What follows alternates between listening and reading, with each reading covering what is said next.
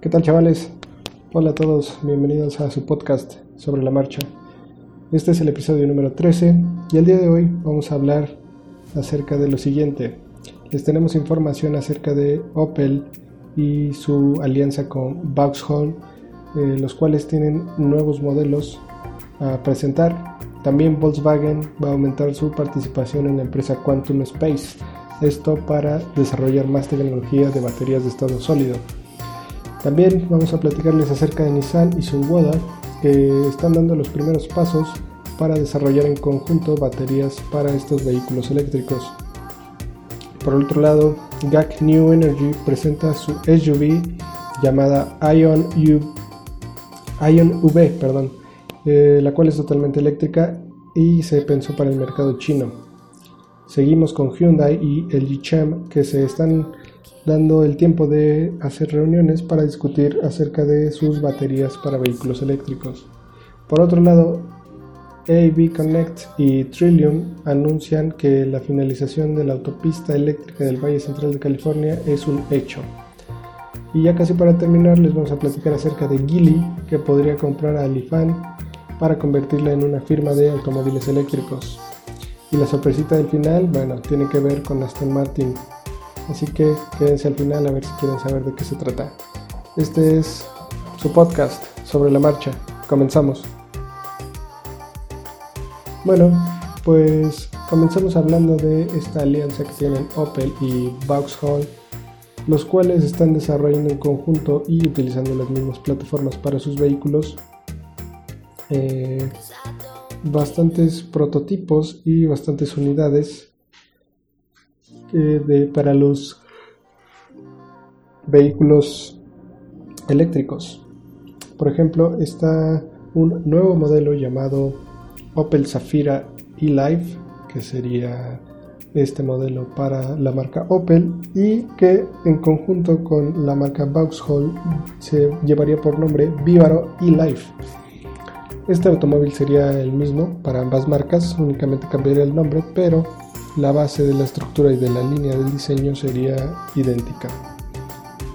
Es una especie de, camioneta, eh, digamos, multipropósito, que puede ser eh, tanto como para un, uso familiar como para algún otro tipo de uso, ya sea eh, de pasajeros o para alguna empresa si la quiere tener en su lista de automóviles de flotilla, también queda bastante bien.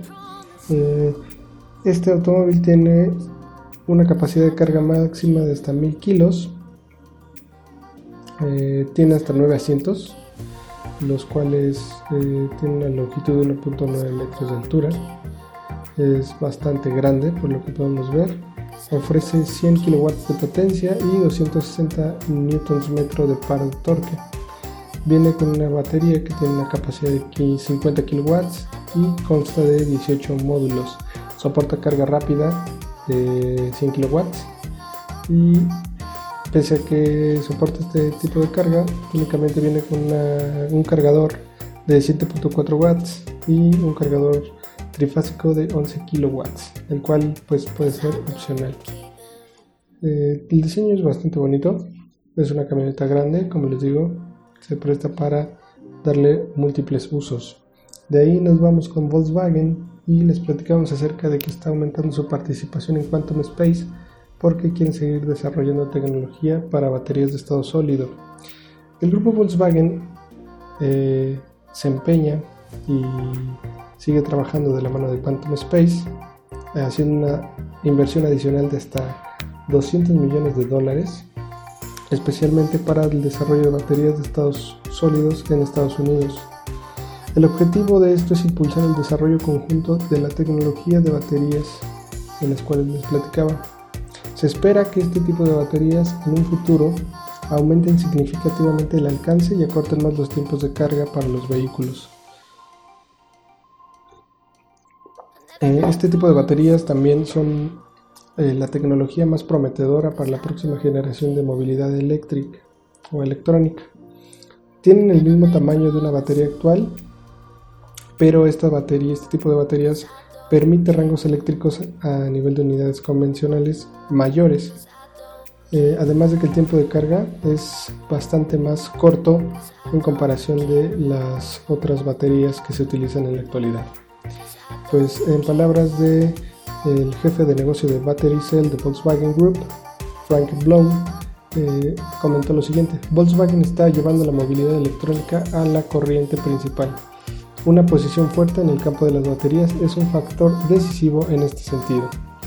Y agregó, estamos asegurando nuestra base de suministro global con productores eficientes, aumentando gradualmente las capacidades de fabricación e impulsando el desarrollo de tecnología de baterías de estado sólido de vanguardia.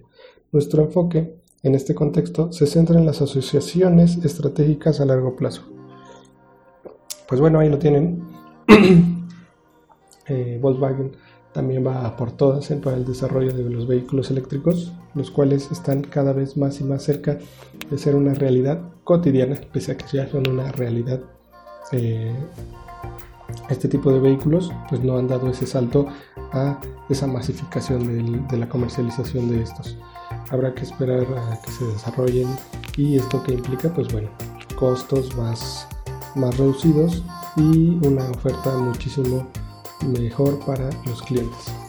Y siguiendo con estos temas nos vamos con Nissan y Sunwoda, eh, los cuales se siguen avanzando en, desarrollar baterías para vehículos eléctricos de última generación. Eh, dan los primeros pases, pases, eh, perdón, pasos en el desarrollo de este tipo de baterías para vehículos eléctricos, eh, principalmente para la generación de vehículos e-Power de Nissan. Este proyecto en conjunto incluirá no solo la investigación y el desarrollo del producto, sino que también su producción y cadena de suministro constante. Las dos partes tienen como objetivo que para finales de 2020 llegar a un acuerdo final basado en el estudio preliminar que ya se había llevado a cabo y tomando en cuenta que Sunwoda tiene una trayectoria bastante respetable en el desarrollo de baterías de iones de litio, eh, que se utilizan principalmente en el consumo, en electrónica de consumo y baterías automotrices, pues bueno, están llegando a un acuerdo bastante bien en ambas partes, eh, lo cual hace que cada vez más compañías eh, automotrices se se formen en, alianzas con compañías que desarrollan, en este caso, baterías eléctricas para sus nuevas líneas de producto. Nissan eh, planea ampliar esta tecnología e-Power de sus vehículos, que es 100% eléctrica, impulsada por motores en los segmentos B y C de Nissan.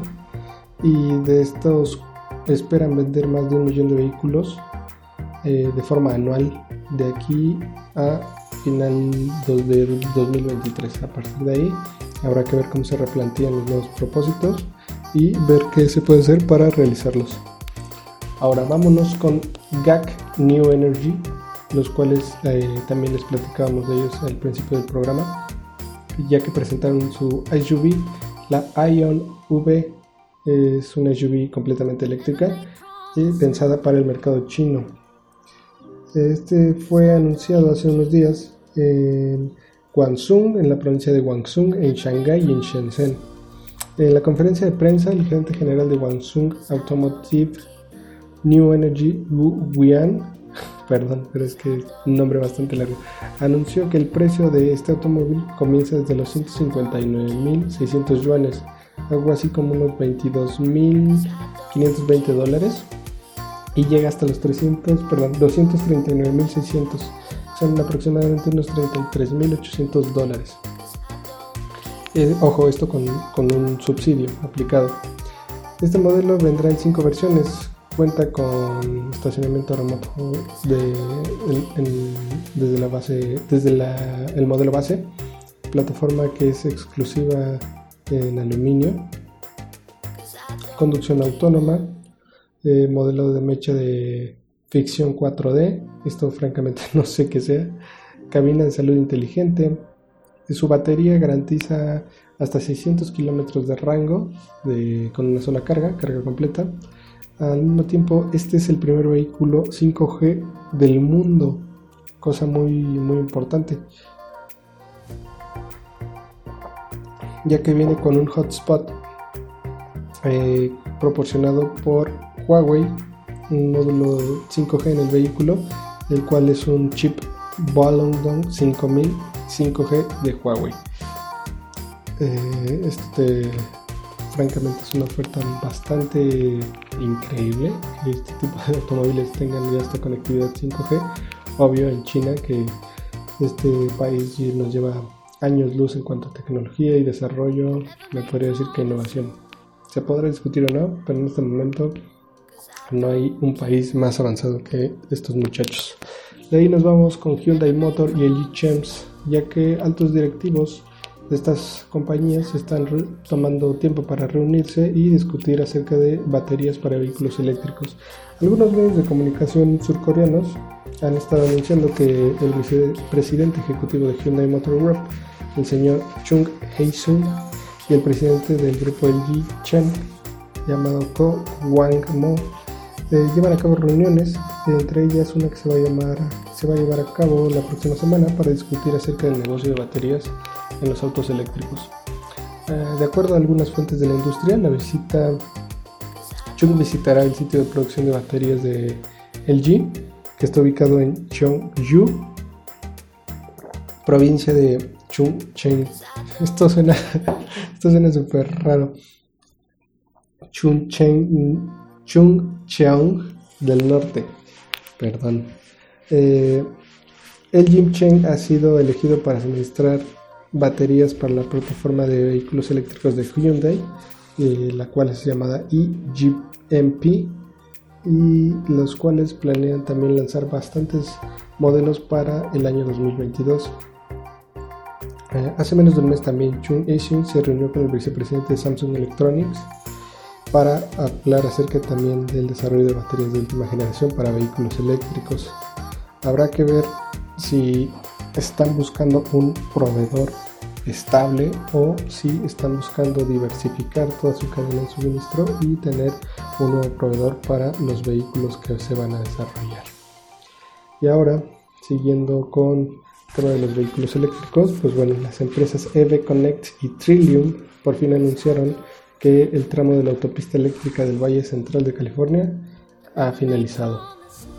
Esta es una red extensa de estaciones de carga a lo largo de la Interestatal número 5, la autopista 99 y otras carreteras primarias a, lo largo de toda California. Esta ampliación viene para que la porción de California, la autopista de la porción de California de la autopista eléctrica es de se aumente perdón, hasta casi 4.000 millas eh, en la costa oeste, esto con el objetivo de proporcionar estaciones de carga cada 25 o 50 millas. ¿Cómo financiaron esto? Bueno, pues fueron con incentivos de la Comisión Eléctrica de Energía Eléctrica de California y esto implica que cada vez es más aceptado y es más eh, utilizado los dispositivos eléctricos para, para desarrollarse en la ciudad esta movilidad, ¿no? Todos sabemos que el mundo hacia allá va y estos son pasos importantes. Ya no tendrías que preocuparte en el futuro por salir y pensar en dónde vas a cargar de nuevo tu automóvil, tu motocicleta, tu vehículo prácticamente. Esto porque al adoptarse cada vez más medidas como esta, pues se abre un abanico de posibilidades para los usuarios que no quieren estar batallando en buscar un cargador, eh, medir y, ir este, ahí revisando y revisando el porcentaje de las baterías del automóvil. Y pues nada, es una, una gran noticia. Ahora, también les platicamos acerca de que Gili está planeando en comprar a Lifan para darle un giro completamente de 180 grados y convertirla en una marca de automóviles eléctricos. Es un hecho, todo el mundo lo sabe, que a marcas automotrices esta crisis del coronavirus les ha pegado de forma contundente y pues Lifan no se ha salvado de ello. Eh, Lifan es conocido en todo el mundo por sus vehículos de precio ajustado y calidad ahí regulera, ¿no? Es lo, te dan, lo que estás pagando te lo están dando. También por algunas de sus motocicletas. Pese a que en Europa no es muy popular, algunos de sus productos han sido un éxito en diversos mercados como unas partes de América Latina, África obviamente y Asia también. Pero en los últimos tiempos Nissan ha tenido importantes problemas económicos. Eh, está debiendo bastante dinero tanto en yuanes como en dólares, lo cual puede provocar la quiebra de la empresa. Una de las soluciones que se plantearon los directivos fue vender terrenos y plantas de producción de la empresa, pero hay un gran problema de liquidez aún. Ahora, con la llegada de Gili, esto podría dar un giro para terminar de forma de forma correcta. Ahora, el, posicionamiento de la firma dentro del grupo Gili, que es un gigante, un conglomerado chino, eh, dueño de marcas como Volvo, Polestar y también London Electric Vehicle Company. Este, también tiene acciones de Proton Holdings, de Lotus. Son dueños de todos estos chavos. Entonces ellos planean adueñarse, hacer una oferta por esta compañía de automóviles y agregarla a su conglomerado y teniendo todo, el diseño, el dinero, y los permisos, pues bueno, renovar esta marca y ponerla como una marca más en el abanico de opciones de automóviles eléctricos. Ahora ya vamos a terminar casi este programa, entonces creo que es momento de hablarles de la sorpresita que les platicaba al comienzo. Es una sorpresita de parte de nuestros amigos de Aston Martin, los cuales dieron más aspectos de su motocicleta. Así es como lo escuchan. Aston Martin está trabajando en una motocicleta. El nombre del proyecto es AMB001. Esta es una moto turboalimentada con un peso de 180 kilogramos y que lo tiene todo. Esta es una colaboración entre Aston Martin y Broke Superior, los cuales eh, mostraron un prototipo de esta motocicleta en el Milan Motorcycle Show eh, del año pasado.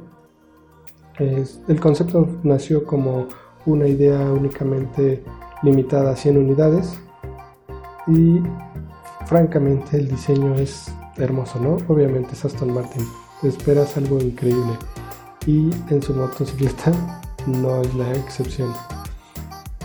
Es una motocicleta deportiva eh, tiene cortes muy agresivos, muchos triángulos, muchos ángulos que se ve, se ve encabronada la moto. Francamente, en cuanto a diseño y por lo que se puede apreciar en las fotos, la ingeniería está increíble. Pues bueno, ¿qué te va a ofrecer? Una potencia que está turboalimentada de 134 kilowatts o 150 caballos de fuerza. Como les comentaba, su peso es de 180 kilos y simplemente es hermosa. Se está ensamblando en la fábrica Pro Superior en Toulouse, esto en Francia, y como les comentábamos, solo se construyen 100 unidades, los cuales llevan un precio base de 108 mil euros. De ahí hacia adelante se puede expandir muchísimo más el precio, pero creo que deberían de echarle una mirada a esta motocicleta y créanme que lo vale. Simplemente por el diseño. Habrá que ver cómo se comporta en cuanto al performance una vez que se ponga a prueba en pista, pero de fuera creo que lo vale. Y ya para terminar, eh, les vamos a dejar en la descripción del podcast un link para que vean fotos de la celebración del 110 aniversario de Alfa Romeo no sé si recuerden, en los primeros episodios hablamos acerca de este aniversario y ahora les vamos a dejar un link donde podrán apreciar tremendas joyas, tremendas obras de arte de la colección de Alfa Romeo. Muchas gracias por acompañarnos en este episodio número 13. Los esperamos en el próximo. Cuídense mucho. No anden haciéndole al cabra por ahí. Cuídense mucho que esto aún no pasa. Nos escuchamos en la próxima.